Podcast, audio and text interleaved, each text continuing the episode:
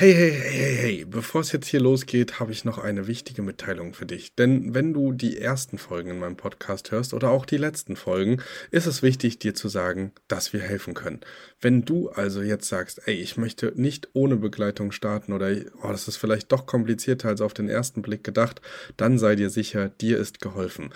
Unten in den Show Notes findest du einen Bewerbungslink zu unserem Mentoring-Programm und da wirst du auch nochmal darüber aufgeklärt, was genau und wie das ganze Programm aussehen kann und wo du am besten starten solltest. Also zögere nicht und sicher dir jetzt ein erstes Gespräch für die Mentoring-Begleitung. Und jetzt ganz viel Spaß beim Hören.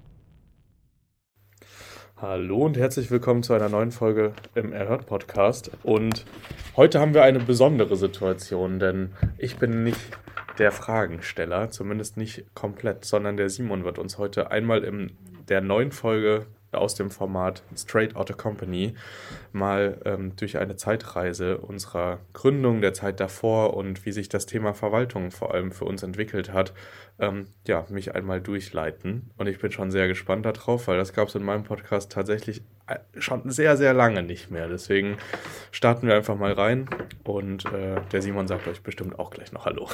Ja, also freut mich, dass ich heute auch wieder die Zeit mit euch teilen darf. Äh, heute haben wir ein spannendes Thema, Verwaltung. Ja, Verwaltung hat uns ja selber auch ziemlich lange begleitet. Ich glaube, dich hat es von der ersten Stunde an begleitet und mich dann von der ersten Stunde unserer Zusammenarbeit und haben eine relative Transformation hingelegt. Und das ist schon eigentlich ziemlich spannend, da mal drüber zu quatschen. Da fällt mal direkt im Einstieg, ja, wie war das denn? Also als wir so 2021 gefunden und konsolidiert hatten, das erste Quartal durchlief, wo standen wir da eigentlich? Genau, also wir standen, ich habe sogar eine Podcast-Folge dazu gemacht, also hört euch das gerne mal an, von 6 auf 37 Wohnungen. Das war so mein kleiner Gesamtjahresdurchblick. Aber wir standen vor 37 Objekten. Davon waren gut 60 bis 65 Prozent Verwaltungen, die ich tatsächlich ja auch mit eingebracht habe, als wir uns gegründet haben. Da war tatsächlich so ein bisschen bei mir einfach die, die, der Engpass. Äh, kennt ja meine Story so ein bisschen, zumindest die, die es schon länger verfolgen. 2019 angefangen, hatte mein erstes Arbitrageobjekt, keine Verwaltung, habe dann mein zweites Arbitrageobjekt gemacht und war so ein bisschen out of cash, so wie es ja wirklich vielen geht auch, vor allem wenn man schnell wächst. Ich habe aber gemerkt durch den Podcast und auch durch mein äh, extremes Aktivsein auf den Plattformen äh, wie Facebook-Gruppen und so, ne, so wo man sich austauscht, kamen ganz viele Eigentümer auf mich zu, die da Bock drauf hatten, das irgendwie zu machen, aber die wollten es nicht selber betreiben.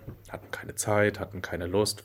Es gibt ja ganz viele Gründe, warum man ähm, auf eine Verwaltung zugeht. Und ich habe viel Zeit gehabt, nicht so viel Geld und habe gesagt, ja, ich will sowieso nicht mehr als Kellner arbeiten, ich will das eher zu meinem Hauptbusiness machen, habe neben dem Studium äh, noch ganz äh, gut Zeit dafür und habe einfach angefangen, da die ersten Schritte zu machen. Und das war ähm, tatsächlich dann der Weg. Und ähm, als wir zusammengekommen sind, hatte ich ja, zwei Betreiberobjekte und 23 Wohnungen insgesamt, also 21 Verwaltungen, also deutlich 90, 95 Prozent Verwaltung.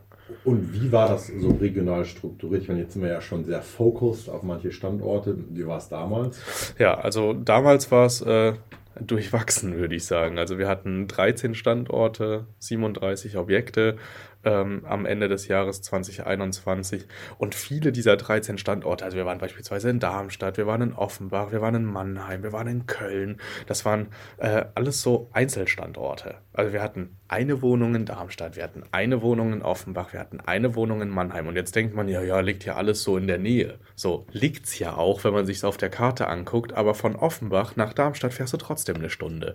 Bist auf der Autobahn, bist im Berufsverkehr, es ist alles sehr voll. Also du konntest nie wirklich geile Synergien finden.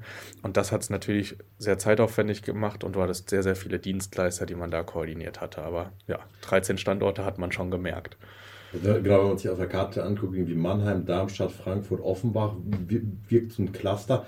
Kann man da dann auch so, oder hast du so vor, dass man Synergien ziehen konnte, dass das jetzt einen Benefit gebracht hat, dass du in der Area noch andere hattest, oder war das wirklich zu weit auseinander, dass man da gar keinen Vorteil richtig durch hatte? Also es war wirklich zu weit auseinander. Also selbst wenn du eine, eine Reinigungskraft gehabt hättest, die einen Führerschein hat, hätte sich gar nicht gelohnt, die loszuschicken. Also aus Frankfurt nach Darmstadt, dann, wenn man die Arbeitszeit äh, und die Fahrzeit mit einberechnet, der auch noch 30 Cent pro Kilometer gibt oder so, dann hättest du ja 150 Euro für eine Reinigung in einem Studio verlangen müssen. Das wäre nicht drin gewesen. Und zum anderen muss man auch sagen, dass auch wenn da alles zusammenliegt, wenn du halt nur vier Wohnungen hast in diesem, in diesem Cluster, dann ist natürlich sinnlos. Wenn man jetzt sagen würde, okay, man hat 80 Einheiten verteilt über Darmstadt, Frankfurt, dann möglicherweise gibt es Synergien für Lagerkapazitäten, wenn man Wäsche anliefern lässt oder solche Geschichten, aber da waren wir ja gar nicht. Hm. Genau. Wenn, kannst du das mal so grob sagen, wenn eine betriebswirtschaftliche Dimension rücken, jetzt mit den vier Standorten, die ich richtig mitgezählt habe, war über, in Mannheim waren ja mehr Wohnungen. Was ist da so insgesamt am Umsatz drüber gelaufen, wenn wir uns nur die Verwaltungsobjekte angucken? Also was am Ende, also vielleicht das auch viel interessanter als der reale Umsatz, also was bei uns real übrig geblieben ist, was wir am Ende als Verwalter bekommen haben oder ich damals alleine, das waren so pro Standort maximal 400 Euro. Also aber maximal und dann war wirklich viel Handlingsaufwand dabei. Aber das wurde so als Provision überwiesen und für das, was man an Zeit aber rein investieren musste und in die Steuerung Ausfälle. Ne? Man hat ja auch diese typischen Sollbruchstellen. Kommen wir später vielleicht auch nochmal drauf. Ähm, aber das hat dann schon für viel Gewickel gesorgt, für am Ende relativ wenig Umsatz. Ja, und dann hat sich das ja im Jahr 2021 weiterentwickelt und das Modell wurde ja erst nochmal skaliert mit der Verwaltung. Wir sind schon noch drauf abgefahren. Ähm, wie hast du das damals wahrgenommen? Strukturprozesse, Mitarbeiter, jetzt ein bisschen in den Raum geworfen. Ja, also da, da, was, was, was wir hatten, was, was ein Phänomen war, wir hatten viele Tools, aber fast keine Regeln. Also wir haben das Tool implementiert und das Tool mit reingebracht, aber wir hatten gar keine Regeln und wir haben den Mitarbeitern auch gar kein Schulungsmaterial zur Verfügung gestellt, wie man dieses Tool zu verwenden hat und haben das konsequent durchgezogen. Ähm, und ähm, was man halt natürlich auch sagen musste, äh, ist, dass man das Netzwerk, also dass man dieses Netzwerk gar nicht ausbauen konnte vor Ort. Also wir leben ja jetzt zum Beispiel ganz, ganz viel von Netzwerk. So, wenn wir uns das anschauen, wir haben äh, einen Hausmeisterbetrieb oder wir haben zumindest einen Schlüsseldienst, ein ganz, ganz simples, der arbeitet nicht bei uns, der ist nicht bei uns angestellt, aber wir haben einen Schlüsseldienst, wo wir immer hingehen, wo wir Schlüssel nachmachen, wo wir den Prozess kennen, wo er unseren Prozess kennt und das ist easy. Äh, und sowas hatten wir halt nicht. Wenn ein Schlüssel verloren gegangen ist, dann mussten wir erstmal ewig rumtelefonieren, nach Schlüsseln fragen, äh, ob das jemand nachmachen kann heute noch, ob man das abholen kann, wie schnell das geht und so weiter. Ne? Das waren alles so Themen, das hat uns natürlich durcheinander durcheinander gehauen und ähm, schwieriger gemacht. Und es ist natürlich auch super schwierig, wenn du keinen Prozess vor Ort hast, einen Mitarbeiter draufzusetzen. Weil, also das kann dir ja nur um die Ohren fliegen, wenn der Mitarbeiter nicht ein extremes Commitment und extreme Emotionen auch an dieses Unternehmen gebunden hat und da auch echt viel extra Meilen geht. Also ich erinnere mich noch an sehr konfuse Situationen zurück, die einfach nicht fest stringent geregelt waren, weil wir selber vielleicht auch einfach gar keinen Plan von dem Standort hatten, so richtig. Das muss man ja sagen. Ich war äh, in Mannheim einmal zur Besichtigung und nie wieder. Also doch, ich war nochmal in Mannheim irgendwann später, aber also ich war ich kannte diese Stadt nicht, ich kannte diese Gegebenheiten nicht. Ich war völlig geflasht davon, dass es in Blöcken organisiert ist, dass sah irgendwie wild aus, war cool, aber es war, also es war kein Standort, wo ich mich hätte auch noch ansatzweise ausgekannt. Ja. Und da gab es viele von. Ja, das ist schon mal wirklich spannend mitzubekommen. Würdest du denn jetzt trotzdem aus heutiger Sicht sagen, war lohnenswert, war gut damit zu gehen, auch wenn man echt viel Zeit reingebuttert hat, wie du gesagt hast, und gar nicht mal so viel pro Objekt rausgezogen hast? Oder würdest du sagen, hm, also ich würde gar nicht sagen pro Objekt. Ich glaube, wir haben auch pro Objekt ziemlich gut performt dafür, dass es so zerstreut war, aber wir hatten halt zu wenig, also zu viele Standorte auf die Objekte.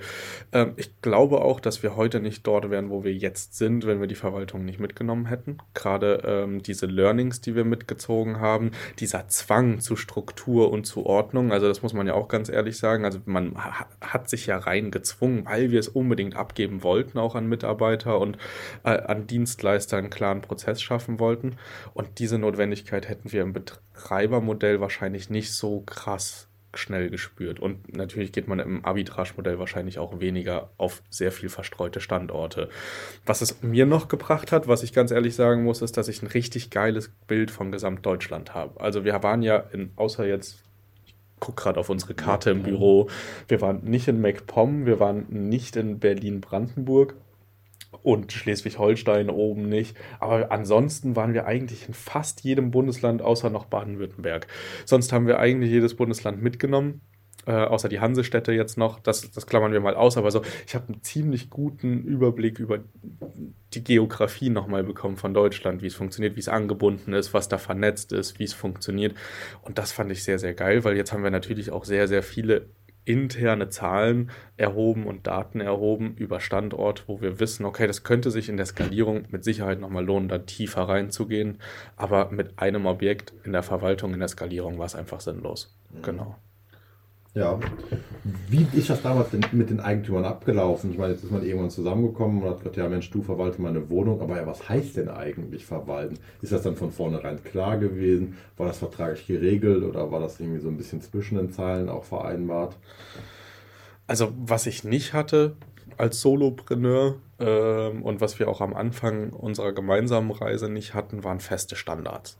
Also so feste Standards, egal ob das Verbrauchsartikel waren, ob das ähm, ja, Lieferanten waren, also ne, dass man, man hatte alles irgendwie so stark individualisiert, auch in den Wohnungen. Das Mobiliar war ja von den Eigentümern meistens gestellt, deswegen da ab und zu mal Mitsprache, aber nicht so richtig viel.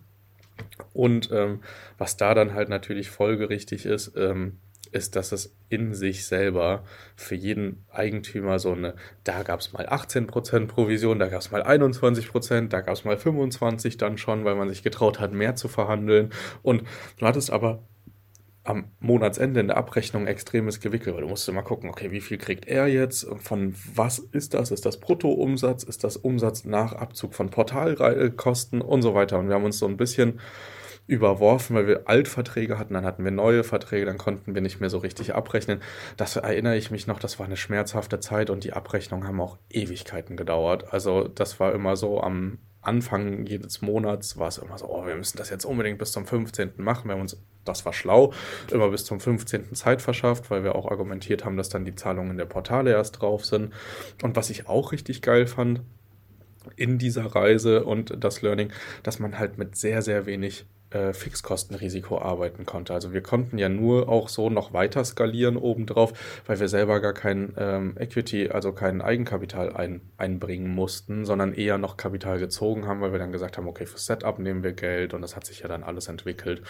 Von daher fand ich den Schritt auch oder die, die Idee cool. Nur die Standorte waren einfach wirklich zu viele. Hm. Wenn man so das mal einordnen würde, würdest du eher sagen, man ist dann eher Vermieter oder man ist eher Dienstleister? Man ist 100% Dienstleister und man ist auch eigentlich für jeden das Arschloch. Also, das muss man ja mal fest. Also, klar, das, das muss man. Das weiß man aber auch vorher. Also, das ist ja auch als Kellner so. Du bist ja als Ga bei dem Gast der Dumme, du bist in der Küche der Dumme und du bist an der Bar der Dumme als Kellner. Du bist ja immer in diesem Spagat allen recht zu machen. Und man muss sich einfach bewusst sein, dass man als Dienstleister im Co-Hosting nicht nur dem Gast gegenüber Rechenschaft schuldig ist, dass du ein gutes Produkt verkaufst. Und wenn das nicht so ist, dass du dann halt auch Support am Telefon hast und die Leute auch zu Recht teilweise sauer sind, sondern dass du auch dem Eigentümer Rechenschaft schuldig bist und dass du auch mit dem Eigentümer in, in, in immer wieder in Kommunikation gehen musst und ihm auch da ähm, ja, gerecht werden musst. Und das kann natürlich schon ein Spagat sein, kann natürlich aber auch super entspannt durchlaufen, kommt auch so ein bisschen immer auf die Persönlichkeiten an, die da zusammentreffen. Man hat ja auch den einen Gast, der sich äh, an einem unsauberen Besteck extrem aufhält und äh, komplett stornieren möchte und eine Anzeige gefühlt schreiben will und du hast einen Gast, da ist äh, noch dreckige Bettwäsche drin, weil was falsch gelaufen ist mit der Reinigung und der ist ganz entspannt und geht einen Kaffee trinken und kommt drei Stunden später ins Apartment. Ne? Und so ist es mit den Eigentümern auch. Das haben wir, haben wir auch viel gelernt. Jetzt kann das Konzept Verwaltung, auch wenn wir das nicht mehr aktiv betreiben, ja gar nicht ganz so ein schlechtes sein. Äh, wir haben auch Coaching-Teilnehmer, die das sehr, sehr erfolgreich betreiben. Für wen würdest du jetzt sagen, ist es das richtig und wer kann in dem Geschäftsmodell am besten seine Ziele erreichen? Also ich habe eine richtig coole Podcast-Folge mit meinen Gedanken dazu mal gemacht. Das ist die äh, Folge äh, drei Stufen der Skalierung. Die verlinke ich euch auch nochmal in den Show Notes. Ähm, da könnt ihr mal reinhören, für, ab wann ich oder wann ich sinnvoll finde. Jetzt kurz zusammengefasst. Ich finde es für alle geil, die wirklich deutlich mehr Zeit haben, aber nicht so viel Geld. Also so ein typischer ähm, Einsteiger oder jemand, der ähm, Student ist oder Studentin, die nicht so viel, nicht so viel Geld haben im Normalfall, aber was anderes machen möchten, als irgendwie sieben Stunden an der Kasse irgendwo sitzen und das Tag für Tag das Gleiche machen. Dafür finde ich es schon echt perfekt, weil du kannst mit ein, zwei, drei Verwaltungsobjekten mit relativ wenig Aufwand dir so ein gutes studentisches Leben ermöglichen, würde ich sagen. Und ähm, wenn du das Ganze, selbst wenn du das an drei Einzelstandorten machst, geht das schon noch, weil du die Zeit ja hast. Wenn du jetzt aber wirklich Unternehmensstrukturen, Mitarbeiter und deine Zeit einfach auch effizienter einsetzen musst, so wie wir das ja auch machen müssen. Also ich habe jetzt mittlerweile zwei Kinder, die haben auch irgendwie Ansprüche und äh, wir haben Familie, wir wollen Freunde sehen, wir haben ein Privatleben wir müssen ja noch Mitarbeiter anlernen, begleiten im Arbeitsalltag, haben äh, Daily Doings einfach im Unternehmen. Da würde ich sagen, es ist halt, wenn man sich's leisten kann, nicht der richtige Weg in der Skalierung. Also man kann das bestimmt agenturmäßig auch nochmal auf eine ganz andere Schiene heben und man kann viele Automatisierungen setzen. Wir haben aber auch die Erfahrung gemacht, also man kann viel automatisieren und auch günstig, schon über Channel Management, Smugu beispielsweise. Aber wenn du so richtig auf die nächste Ebene der, der, Automatisierung der Prozesse gehen willst, brauchst du halt einfach schon eine ziemlich große Masse, damit sich das lohnt. Also gewisse Tools machen einfach keinen Sinn für fünf Wohnungen. Punkt. Ja, ja das, macht, das macht auf jeden Fall in der, in der Gesamtheit so Sinn. Jetzt meine ich, haben wir dann nachher so einen Schwenk gemacht und haben uns von vielen Verträgen auch verabschiedet, haben gesagt, Mensch, Frankfurt gibt es nicht mehr, Offenbach gibt es nicht mehr, Darmstadt gibt es nicht mehr. Wie hat sich das angefühlt? Also man muss äh, da vielleicht so ein bisschen, bisschen differenzieren. Also in einer Metapher würde ich es festhalten, dass es sich so ein bisschen angefühlt hat wie so eine Schlange, die sich häutet. Also wir sind irgendwie auf die nächste Stufe ge gegangen, äh, haben ähm, deutlich mehr Verantwortung, deutlich mehr Fixkosten, deutlich mehr Risiko in Kauf genommen, um zu wachsen. Und auf der anderen Seite hast es natürlich auch immer so ein fader Beigeschmack, weil man natürlich Angst hat oder, oder ich habe immer, ich habe immer, wollte immer im, im, allerbesten mit allen auseinandergehen und war da so im Zwiespalt, soll ich die jetzt hängen lassen? Lasse ich die denn wirklich hängen? Das war so ein Mindset-Thema vor allem auch, weil natürlich gibt es extrem viele, die sich drum reißen, das weiter zu verwalten. Ähm, und das haben wir ja am Ende auch gemacht. Wir haben immer geguckt, dass wir sehr sauber aus den Verträgen rausgehen, dass wir mit einem, mit einem guten Ende da rausgehen.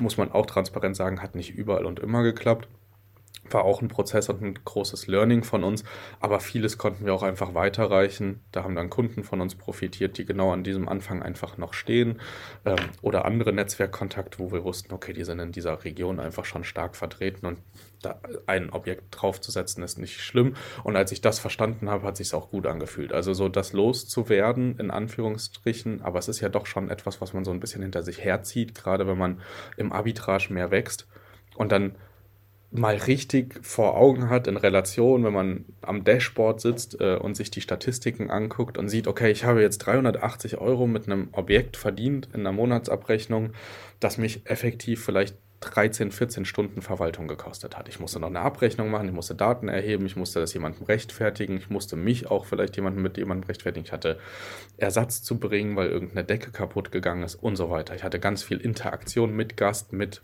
äh, mit Eigentümer und dann daneben halt ein Objekt zu sehen, was einem selber, was man selber angemietet hat, wo man 1300 Euro verdient hat in dem Monat, im gleichen Monat und vielleicht drei oder vier Stunden Aufwand hatte, weil man viel, viel weniger koordinieren und absprechen musste. Das ist ja dann tatsächlich schon so. Wenn du selber verantwortlich bist, dann bestellst du halt einfach schnell nach.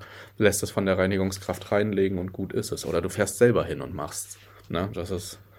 Wenn, wenn ich das mal zusammenfassen würde, könnte man sagen, die Vorteile sind bei so einem Verwaltungsmodell, ich habe kein Fixkostenrisiko, ich habe kein Investitionskostenrisiko und ich kann mich demnach auch relativ einfach wieder von Objekten trennen.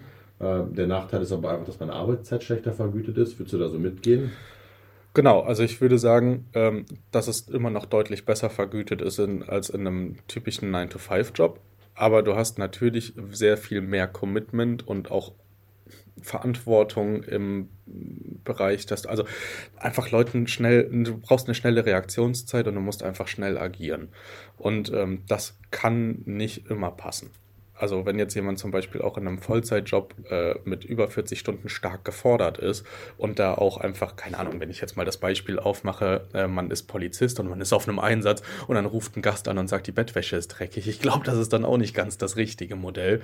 Ähm, aber klar, für, für, für, für einen leichten Einstieg, für einen schnellen Einstieg und für einen skalierfähigen Einstieg, vor allem wenn man das an einem Standort, wenn man einfach sagt, okay, ich mache das jetzt in Düsseldorf, äh, und baue mir da jetzt in Düsseldorf was Großes auf, mach das, ähm, habe da Mitarbeiter vor Ort, habe ein eigenes Reinigungsteam, äh, ist es auch eine extrem entspannte Sache, glaube ich. Wenn man es, ich würde es einfach nicht mehr so krass streuen.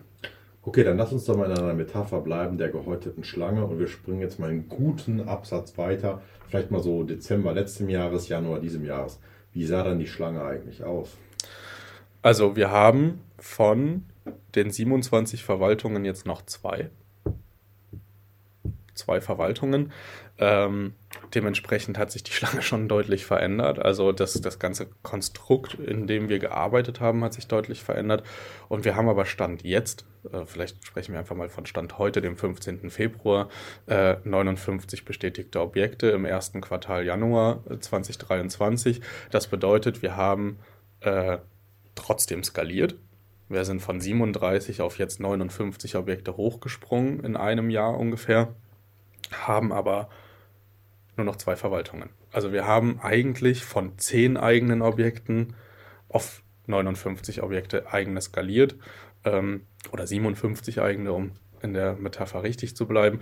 Und das ist natürlich, könnt ihr euch vorstellen, wie so eine kleine Ringelnatter im Vergleich zu einer Viper jetzt. Also wir sind jetzt irgendwie eine richtige Giftschlange geworden, ziemlich groß, ziemlich fett und versuchen das Ganze jetzt natürlich auch ähm, weiter auf die richtige Spur zu bringen haben aber auch gesagt, wir verschließen uns Verwaltungsobjekten nicht. Also wir sind dem immer noch aufgeschlossen, aber wir haben jetzt einfach mit der Zeit und auch in dem letzten Jahr ganz, ganz feste Regeln und Strukturen für uns ähm, oder Qualifizierungspunkte für uns gesetzt, dass wir sagen, okay, wir nehmen Verwaltungsobjekte oder an sich auch Vermietungsobjekte nur noch, wenn dann. Ne? Also wenn die Voraussetzungen passen, dann nehmen wir es gerne auf. Und da passen zum Beispiel Einzelwohnungen eigentlich nicht mehr rein. Wir haben jetzt noch zwei Einzelwohnungen in der Verwaltung. Ähm, bin auch gespannt, wie sich das komplett entwickeln wird, ähm, auch wie der Werdegang mit den aktuellen Eigentümern dort ist. Aber wir werden ähm, von, diesem, von diesen Einzelwohnungen in Mehrfamilienhäusern auch einfach nicht mehr, äh, ja, nicht mehr partizipieren oder nicht mehr expandieren wollen. Mhm. Jetzt haben wir ja so um die äh, 50 Objekte also nochmal ausgestattet in diesem Jahr. Jetzt äh, einige, die sind ja im Ausstattungsprozess noch drin.